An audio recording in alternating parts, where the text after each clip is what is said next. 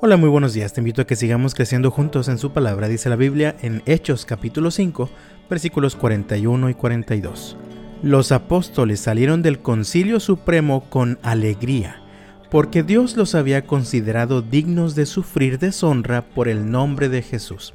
Y cada día en el templo y casa por casa seguían enseñando y predicando este mensaje.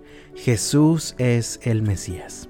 Parece que los apóstoles estuvieran saliendo de una reunión muy agradable, tal vez en la que se les hubiera premiado o reconocido por su esfuerzo, o tal vez parece que están saliendo de una fiesta en la que estuvieron riendo y divirtiéndose por un tiempo, pero no es así.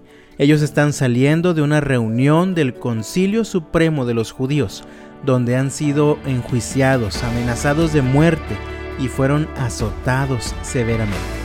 Eso no es todo. Ellos habían estado predicando el Evangelio de Jesucristo y fueron arrestados por esto previamente. Milagrosamente fueron liberados por un ángel del Señor que los envió de regreso a predicar.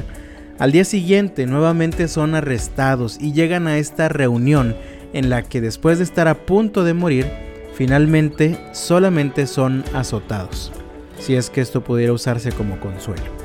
Pudieron haber salido muy tristes, enojados, tal vez atemorizados, tal vez quejándose por lo sucedido o lamentándose amargamente.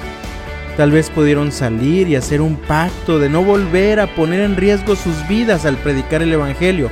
Sin embargo, el pasaje dice que salieron con alegría porque Dios los había considerado dignos de sufrir deshonra por el nombre de Jesús.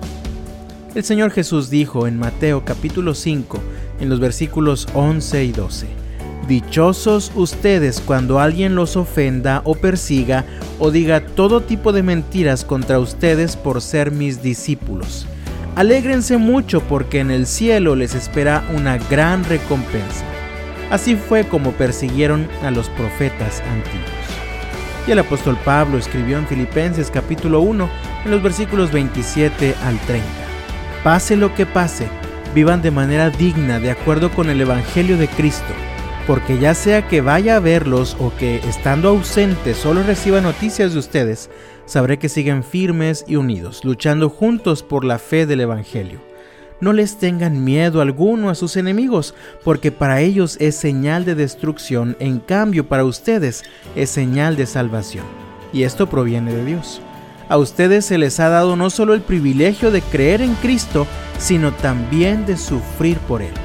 Ustedes están en la misma lucha que antes yo estaba, y yo aún continúo luchando. Finalmente los apóstoles no claudicaron, no se dieron por vencidos, no tiraron la toalla.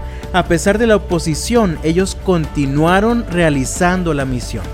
Leemos nuevamente en el versículo 42 de Hechos capítulo 5, y cada día en el templo y casa por casa seguían enseñando y predicando este mensaje. Jesús es el Mesías. La vida cristiana es una lucha constante. Pablo escribió a los filipenses, no se dejen intimidar por sus enemigos de ninguna manera. Al contrario, en medio de la lucha somos llamados a vivir como ciudadanos del cielo, es decir, a permanecer firmes, a permanecer fieles, a permanecer unidos en un mismo espíritu y propósito, luchando juntos por la fe, es decir, por la buena noticia. Nosotros también somos llamados a perseverar en medio del sufrimiento, en medio de la lucha y en medio de la oposición, tal como ellos perseveraron en aquel momento en medio del sufrimiento. Así que mi amado, sé que estás luchando y que en ocasiones la lucha se pone muy difícil, pero en el nombre del Señor Jesucristo yo te invito, no te rindas, no te alejes, no te desesperes. Permanezcamos firmes, luchando juntos por la fe.